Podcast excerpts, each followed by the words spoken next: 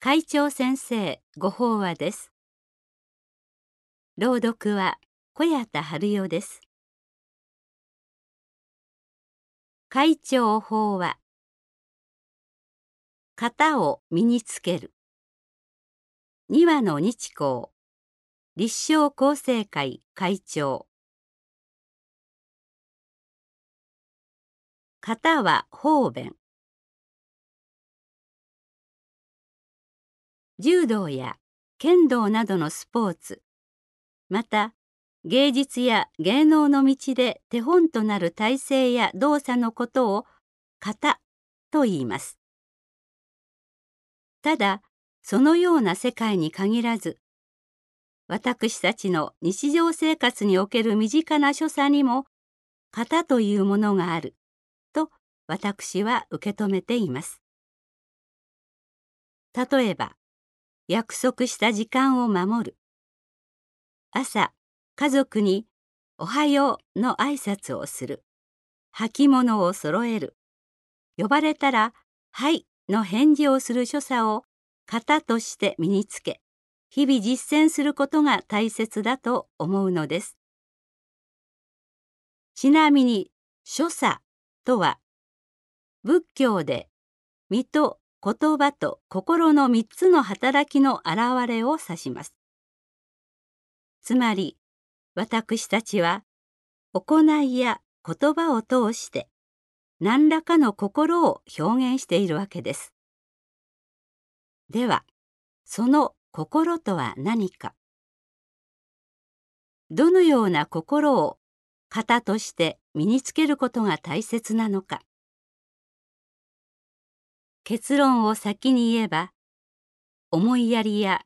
慈しみの心に他なりません思いやりや慈しみを体現しそれを型として日々実践することによって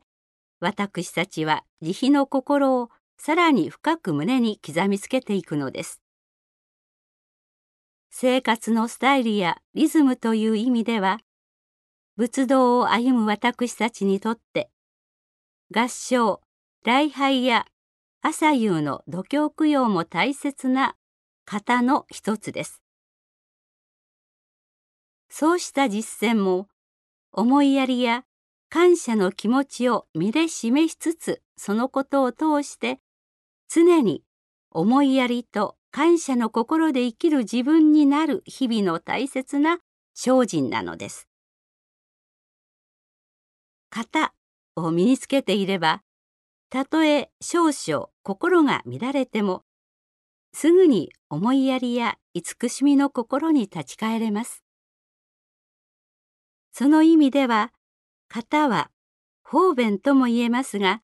しかしそれは即思いやりや慈しみという真実に直結するものです。型は無我の実践思いやりや慈悲の心が日常生活での型の根底をなすとするとその現れとしての所作行いに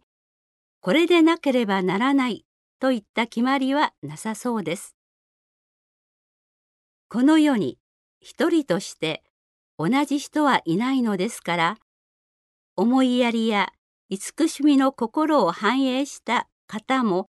個性に従って多様であるのが自然と言えるでしょう。また度胸供養は正座が基本と言われても膝が痛くて正座ができない人もいます。それは型を外れる所作かといえばそうではないはずです。仏教に一即多、多即一という言葉がありますが、根底となる思いや願いを忘れないことが肝心なのです。その意味では、仮に個性の数だけ型があるとしても、自分勝手な型は型とは言いません。むしろ自分の思い通りにしたいというわがままな心を抑えるために型があると言えるのです。家族でも知り合いでも何かの弾みで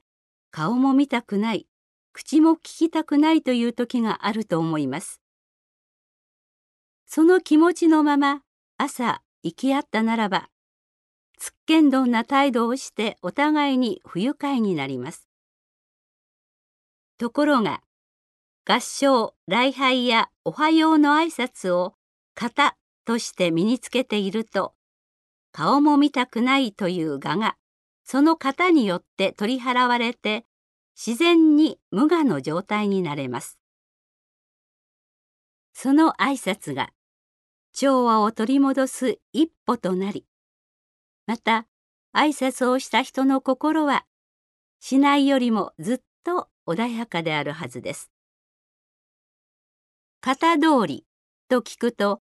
変化や工夫がないように思いますが型に従ってそのようにしなさいといわば問答無用で実践する機会は自分の都合を大切にしがちな私たちが無理なく無我になれる瞬間でもあるのです。本会の法座や度胸供養あるいはまず人様の実践もそれを続ければ仏様のような慈しみ深い人になれるという幸せの方程式として本会の歴史を支えてきた大切な方であると思います。以上で厚生平成29年12月号会長先生ご法話の朗読を終了させていただきます。